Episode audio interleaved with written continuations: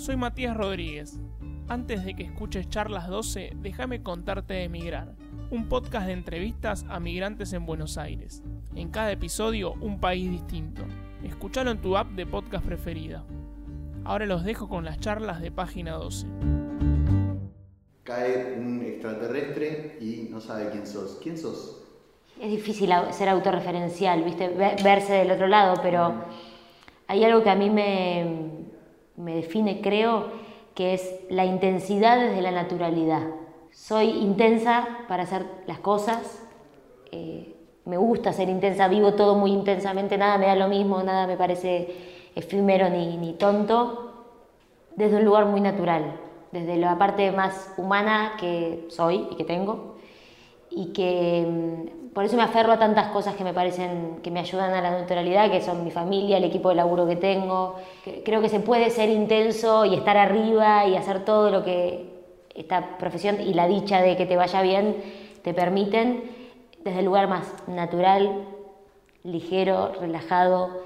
Eh, de verdad creo que es así. Creo que hay un falso discurso con respecto a que la intensidad y el éxito van de la mano con ciertas rarezas. No, no creo que sea tan así yo hace muchos años, eh, MTV daba un programa que se llamaba MTV Drive, en el cual las estrellas contaban todo lo que habían tenido que hacer y cómo siempre habían estado enfocados.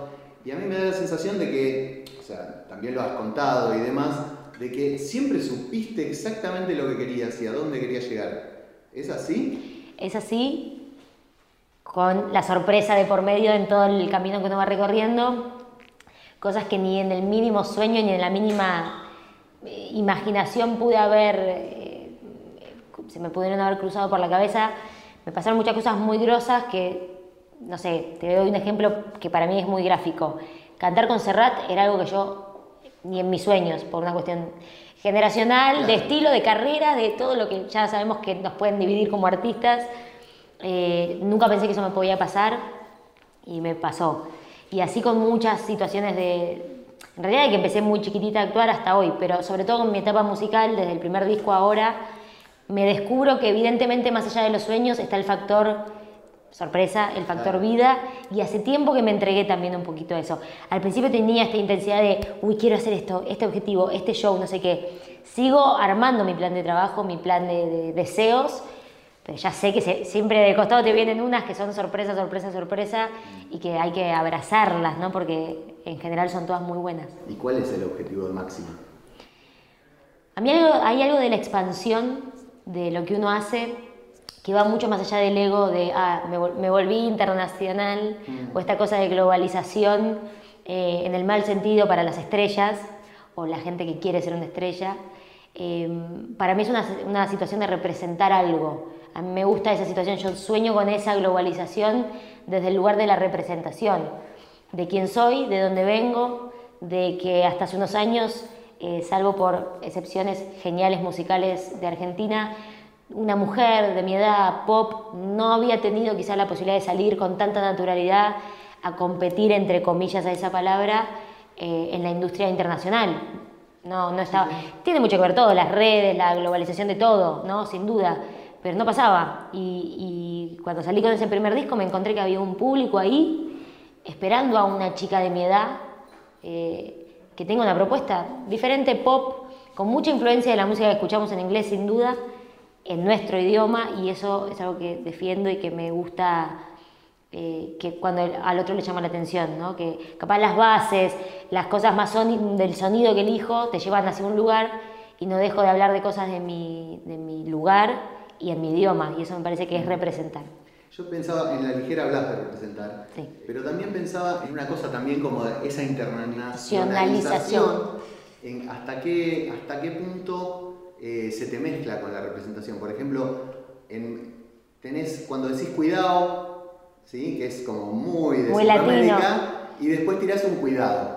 O sea, este, están como las dos. Es, es, como una dicotomía, o sea, ¿hasta dónde te vas ¿Hasta dónde podés ir sin dejar de ser, de representar lo que vos querés representar? Hasta ahí, hasta jugar con las palabras, hasta sentir que dentro del estudio, cuando escribo la, letra o estoy laburando en la base con los otros compositores y los productores, eh, Para mí es muy fluo cuando me estoy traicionando. Me ha pasado en estudio. Muy fluo. Es fluo. Me, hace fluo la traición, la autotraición.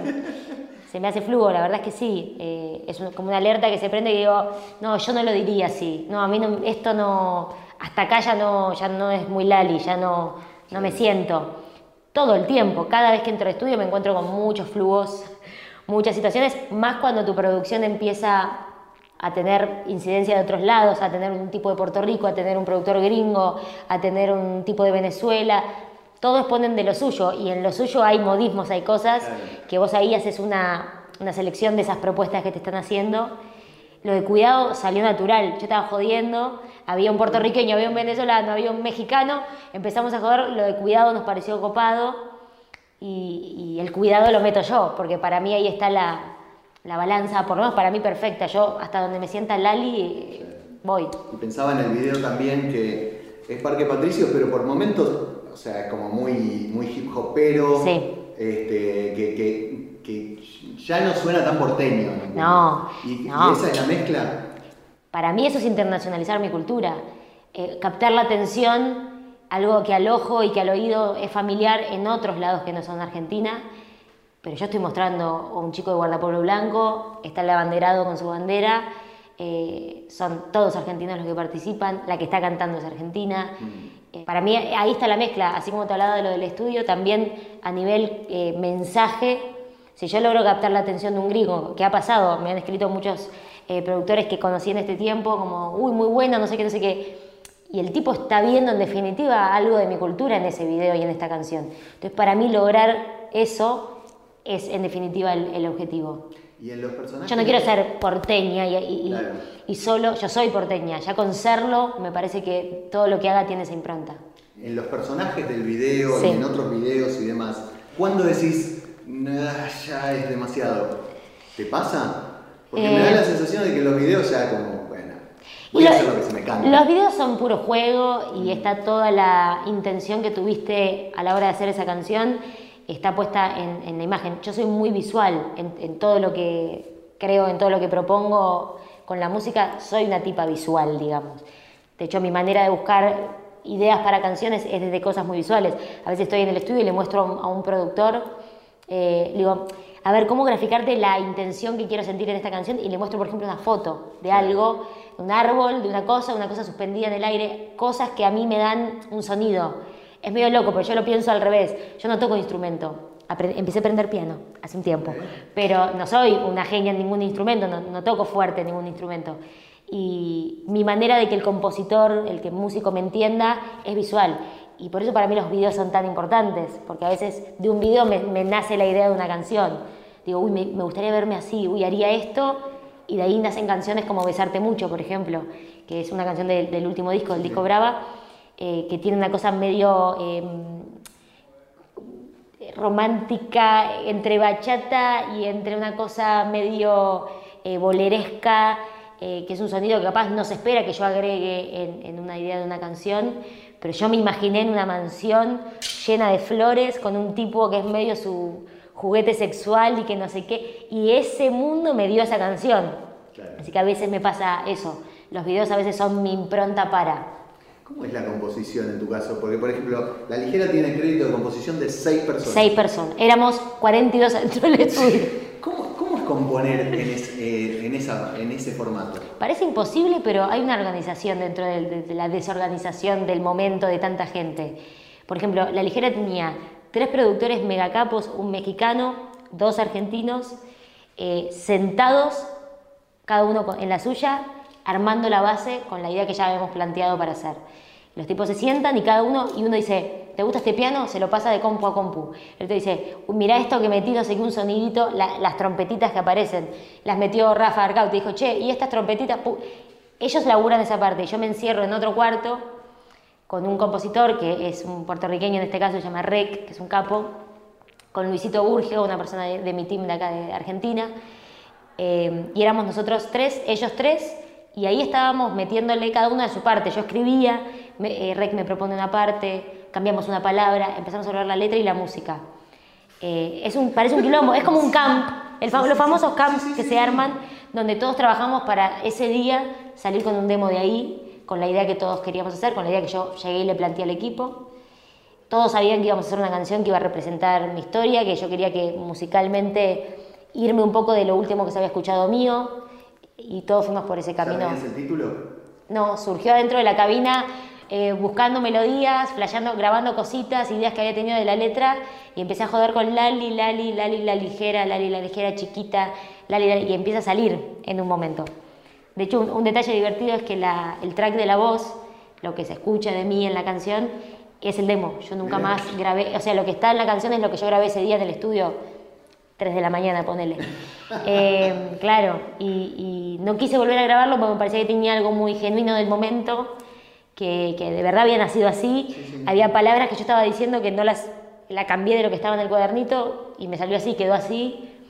X. Eh, es un proceso muy, la verdad, muy natural también, el de esta canción en particular. Qué loco, porque por, lo general para pensar en la palabra natural pensás en un artista en su guardilla a las 3 de la mañana con su mate, ponele. Sí, eh, sí, a todos lados. Componiendo. Este, y esto es como otra forma. Es, otra forma. ¿Cómo era lo de la intensidad natural? Intensidad con naturalidad. Es un poco eso. Es re intenso el proceso y, si te agrando el panorama, la foto es eh, más intenso todavía. por día, escuchaba. Todo, todos los días, le contaba a los chicos, todos los días, eh, porque me fui como muchas semanas seguidas a hacer eso. Después el proceso lo, lo seguís desde acá, grabas una cosa, la envías, el productor te manda una idea, seguís a la distancia. Pero mm, hubo un momento que era todos los días conocer gente nueva, hola, ¿qué tal? Eh, yo vengo de acá, soy así. Los tipos sabían tus últimas canciones, conocían, de hecho aceptan laburar con vos porque capaz algo de lo que escucharon tuyo le gustó, entonces te dice, dale, hagamos algo juntos. Pero era todos los días presentarme, todos los días arrancar de cero, una idea de la, del, del nada, a irme con un demo. capaz que haber cantado con Ricky Martin, Talía y Jorge Manuel Serrat ayuda un poco a los productores. Se debe copar. Algo les copó. No, pero pensaba en eso por ahí. Vos dijiste lo de Serrat como que pero hay, hay como un, decir, desbloqueó un nivel o una cosa así cada vez que tenés un logro de ese tipo. Yo creo que, o sea, no, no, no pienso en esos términos. En mi cabeza no está esto de, de dividir la, la carrera o el... Carrera es una palabra que me cae bastante mal.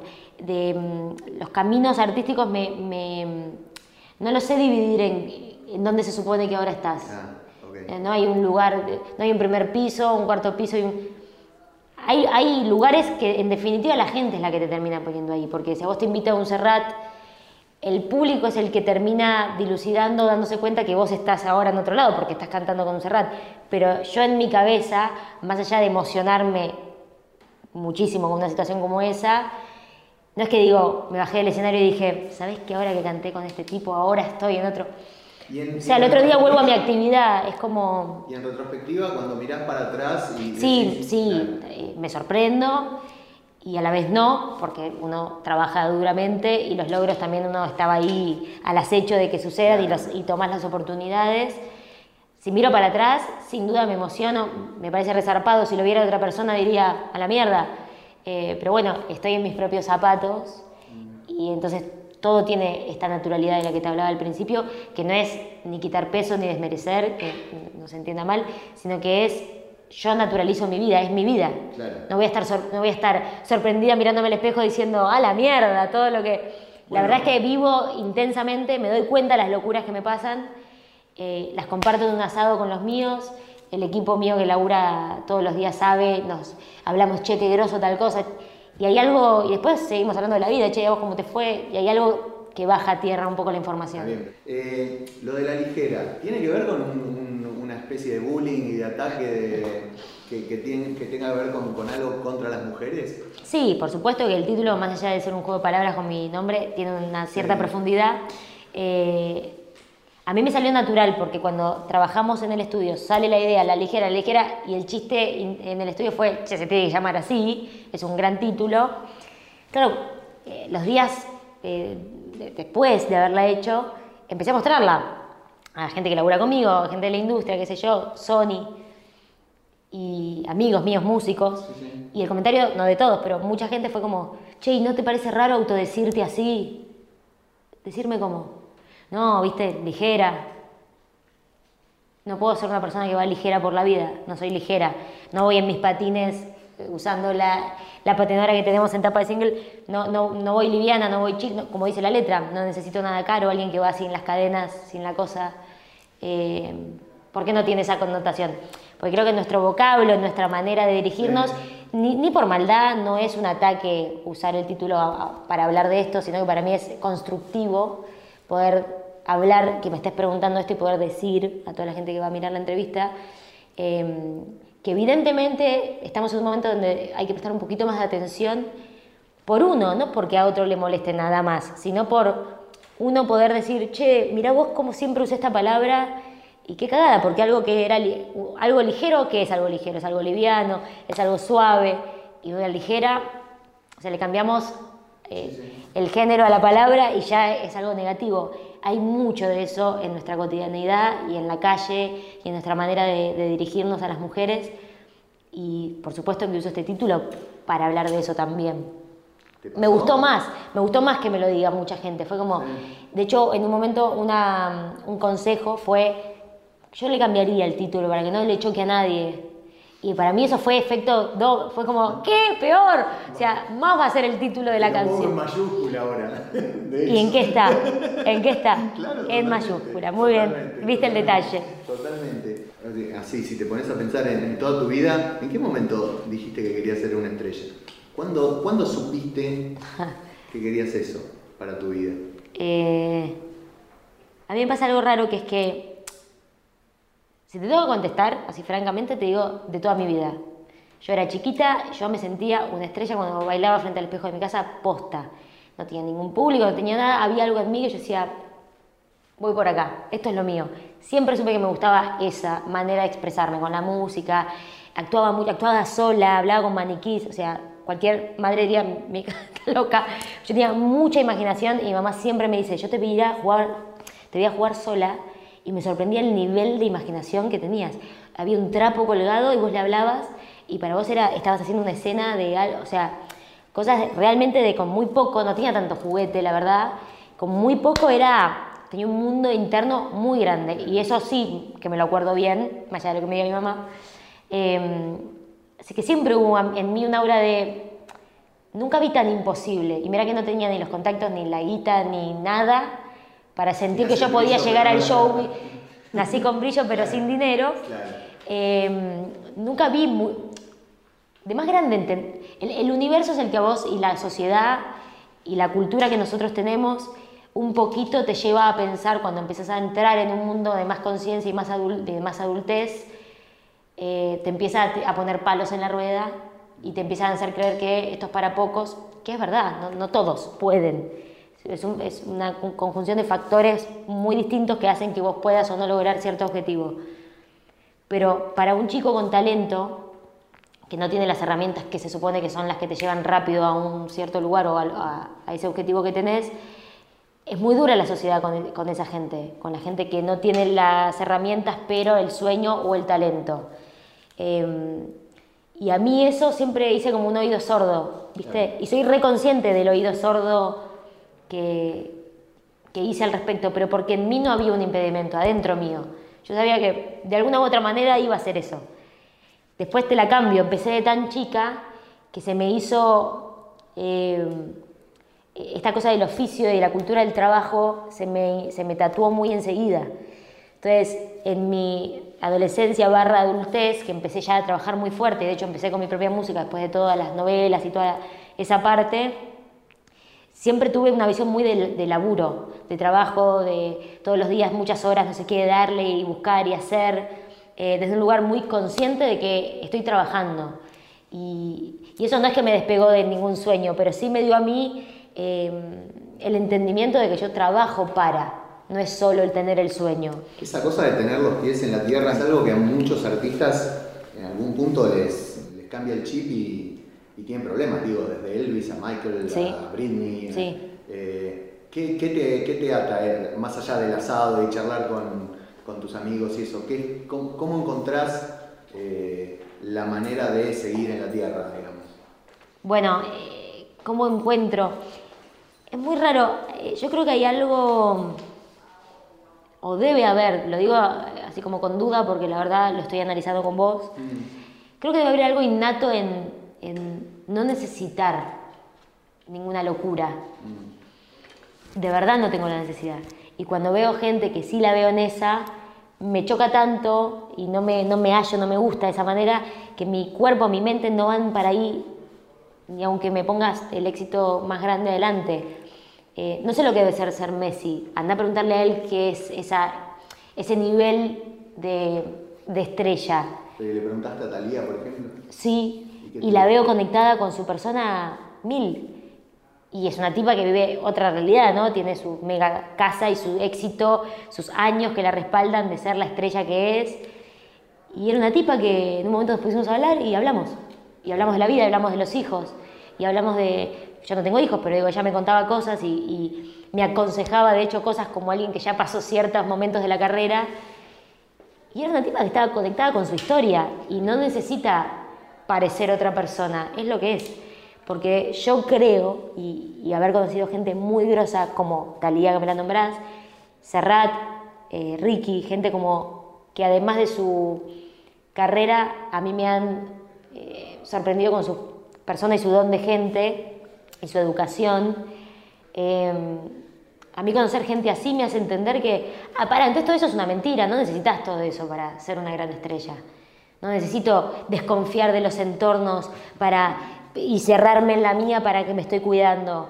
Creo que es al revés, es elegir mejor al entorno, es estar conectado con, es, estar tan conectado con la realidad que sabes que elegí gente que no, puede estar en recepciones, todo digo. hay estrellas que les pasan cosas horribles que no las buscaron y ellos confiaron y hay gente del entorno que te caga y un montón de cosas que te deben volver un poco más desconfiado de todo y un poco más capullo. Pero está bueno también no tenerle miedo a la palabra estrella. No, yo quiero ser una estrella. Escucha, una estrella. Pero más, mucho más. Yo, yo, a mí me gusta este lugar que ocupo, me gusta lo que hago, no, no escapo a nada, entiendo lo que genero en mucha gente, como las chicas que están acá, los que van a mi show, lo veo, no, no voy a mentirte, yo veo las caras, esa gente la está pasando bien con lo que yo hago, para mí es, eh, estoy sonriente, me encanta esa situación. Pero si hablamos de la vida y de la persona que sostiene al artista, hay un montón de complicaciones y factores que son los que creo estamos hablando. Totalmente. Vos hablas mucho de la versatilidad del pop. Sí. ¿no? Que por eso elegiste el pop, que podés ir hasta el trap, ponerle en este caso. ¿Hasta dónde se puede ir dentro del pop? Yo no sé si hay mucho límite. Eh, la verdad es que si agarras a muchos músicos, a muchos compositores, te, debes tener mil opiniones distintas, probablemente. Yo creo que no hay mucho límite en el pop. Eh, o en la música en general, si querés no, no nos cerramos en el pop.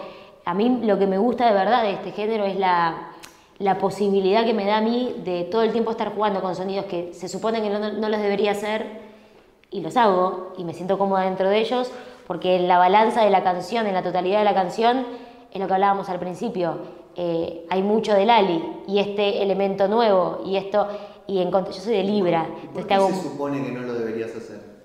Bueno, porque en general se es un poco más cerrado, en la vida se es un poco más cerrado. claro, eh, y en lo que a lo artístico respecta es como, pero pasa en general, digo, yo me acuerdo cuando empiezo a hacer música, me saco el primer disco, todas las notas, todas, no había una nota que no empezara como, bueno, ya no te dedicas más a la actuación. ¿Por qué? Era como, y ahora solo la música. Era como, o esto o esto. Y yo decía, no, no, dame todo, o sea, dame la posibilidad de hacer todo lo que creo que voy incursionando y que voy haciendo, porque, no sé, yo me considero una persona muy así. Como no le temo a. Si yo me encerrara en una cosa, no sabes lo que me aburro. O sea, si yo siempre hiciera el pop electrónico que hice con el primer disco más fanquero, el embole que me pego al cuarto disco, no te lo puedo explicar, ya no sabría más qué, cómo. me aburriría del, del, sonido de la viola siempre igual, del, no sé.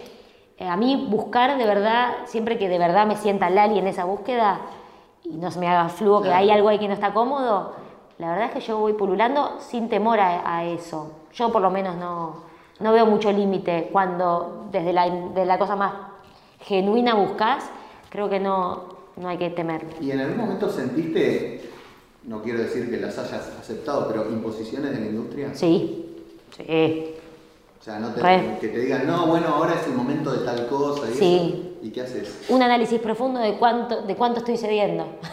Ah, eh, sí, y lo hablo con gente de la industria y gente que no es de la industria, busco mi viejo, voy en el auto con mi viejo y le digo, vos sabés que tal cosa, y él, que es profe de fútbol, todos los ejemplos van para ahí. Es como cuando vos sos el 5 y te piden que juegues de... Y él encuentra siempre una analogía con el fútbol, me hace esas, esas analogías, pero que me ayudan mucho porque tengo la visión de alguien que no está viciado de la industria y que simplemente no solo me ve como padre, por supuesto, sino que opina porque sabe qué artista soy, qué cosas me gustan, qué cosas no me gustan, me conoce mucho, obviamente. Entonces, en, esas personas claves y en otras de la industria en las que confío y que me parece que sus criterios está bueno, ante una situación que la verdad que son pocas, pero en las que me siento, ¿qué hago con esto? Esto me conviene, pero a la vez me da paja, ¿viste? Como un montón de cuestiones que a veces te pasan porque sos parte del mainstream y no no solo no lo niego, sino que me gusta formar parte de, un lugar donde estás como más masivo y sos más de, las masas, si se quiere, o lo tuyo es más popular, digo, hay algo de, eso que, que me gusta, disfruto mucho, yo busqué este presente, entonces también sé que hay que ceder ciertas cosas, pero trato de hacer planes, digo, bueno, si cedo esto, después voy a pedir esto, que yo quiero esto, entonces para llegar a esto tengo que, hay una frase de residente de calle 13, que siempre me gustó, que dice, eh, me infiltro en el sistema y exploto desde adentro. Todo lo que les digo es como el aikido, uso a mi favor la fuerza del enemigo. En este caso no hay enemigos, por supuesto, eh, pero digo, es una manera de graficar para mí que hay que ser pillo e inteligente para que a veces si se des algo, hay, un, hay un final, hay un resultado de haber cedido que es lo que a vos te hace bien y te conviene. ¿Y hay algo que, te hayan dicho, ponerle que la imposición era demasiado grande y dijiste, no, de ninguna manera. Muchas veces. Y me han llamado a decirme, ¿cómo vas a decir que no a esto? Estás loca. O sea, esto, esto es esto bueno por esto, por esto, por esto. Yo digo, sí, pero no, no lo siento. No. Un ejemplo. Bueno, una, artista muy grande, que de hecho lo quiero mucho, que en su momento, me, en su momento era, yo estaba con las primeras canciones, y Sony me hace llegar una canción de este artista muy mundial, y no, la canción hablaba del alcohol y qué sé yo, yo era más pendeja y me sigue gente muy chica. Y en el momento dije, me parece que no tengo que hacer esta canción, me voy a sentir incómoda cantándola después. Va a haber algo que va a estar medio muñeco de cera, ¿no? Y en ese momento dije que no, y, valió varios llamados de, escuchame una cosa, pero no pude en ese momento, no, y hoy lo sostengo, y, y estuvo buenísimo no haberla hecho, Después me crucé con ese artista en otras situaciones geniales y dije, claro, esta era mi situación para estar con este artista. En el video hay está el, guardapolvo blanco, está el abanderado, hubo videos donde está el pañuelo verde, te manifestaste mucho con eso. ¿Te interesa la política?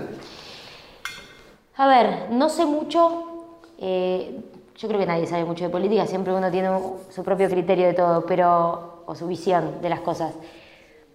Me pasa que trato de no viciarme porque hay mucho en nuestra política, mucho, no digo todo porque creo que hay gente idónea y capaz, así a grandes rasgos, pero me,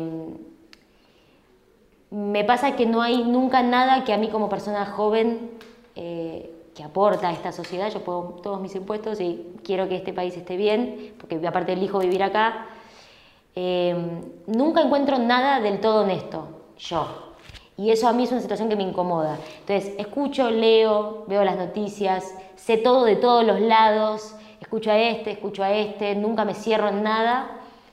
No encontré yo, mi opinión, algo que del todo, pues digo, esto, esto de este está bueno, esto de este está bueno, mm, qué polémico, mm, qué horror. Y así... ¿Qué eh, cosas son las que están buenas? ¿Qué, es lo que vos... A mí, todo, a mí todo lo que siempre abarque a todo, al, que menos tiene y al que más tiene, que es muy difícil de lograr en nuestra política por lo menos, o los modelos que hemos tenido, eh, eso me parece que es lo que está bien, o por lo menos es el, el ideal. Yo no encuentro a alguien que me dé todo eso, todo eso. Encuentro al que me da esto, encuentro al que me da esto, y en los medios no los veo tanto somos de la grieta, por eso tanto chiste con la grieta y por eso tan instalada en nuestro vocabulario y por eso pues somos de, la grieta nosotros, ¿viste? En la música lo hacemos. Tal o tal, Boca River, somos todo el tiempo así, pasa que la política es muy definitoria para todos, entonces hay que ser, creo yo, un poco más... O sea, a mí me encantaría que llegue alguien, viste, con una impronta menos combativa entre sí y un poco más eh, de propuesta real, real, una propuesta que yo estoy en mi casa y lo escucho y digo, ah, mira, qué clara esta propuesta. no, no, no me suele pasar. Es un poco abrumador, ¿no? en nuestro país. Es una hermosura este país. Me da tanta lástima que nunca estemos bien. Pero bueno, siempre uno quiere lo mejor. La verdad es que siempre yo creo que lo que sea, que lo que las mayorías eligen, vamos por ahí. Yo confío en eso. Después veremos los resultados como siempre. Pero bueno. Leí una, una nota en la que decía que te habías agrandado porque habías dicho que no al ir al living de Susana. ¿Se agrandó? Decía. voy a decir que no ir al living de Susana? Voy en noviembre, ya te estoy tirando una primicia. Pero porque no vas a ir con, con Santi. Pero eso, eso es agrande o es cuidar mi privacidad. No, estamos locos. Bueno, yo quiero ir a hablar de mi, de mí, de mi trabajo, de lo que yo genero, de mi música. Tengo muchas cosas de profesionales y personales. Yo soy una tipa que abro todo. La gente me conoce como soy. No hago una canción así si yo no fuera una tipa realmente abierta a contar qué pienso y qué cosas me gustan y qué cosas no me gustan tanto. Em, simplemente me preguntaron si iría, la pregunta era si iría con mi novio. Yo dije, no veo la posibilidad de ir con mi novio, no, sé cuál sería el fin. Eh, sería raro, primero para mi novio, que nunca se prestaría la libre de Susana porque no se dedica a esto. Lo contesté más desde ese lugar. Si eso es que estoy agrandada, estoy agrandadísima, porque la verdad es que simplemente es cuidar a mi pareja y cuidar mi situación laboral, que me parece que es lo importante cuando uno va a un programa de televisión. Y lo otro, te quería preguntar por la situación más bizarra que viviste en tu carrera. Uf.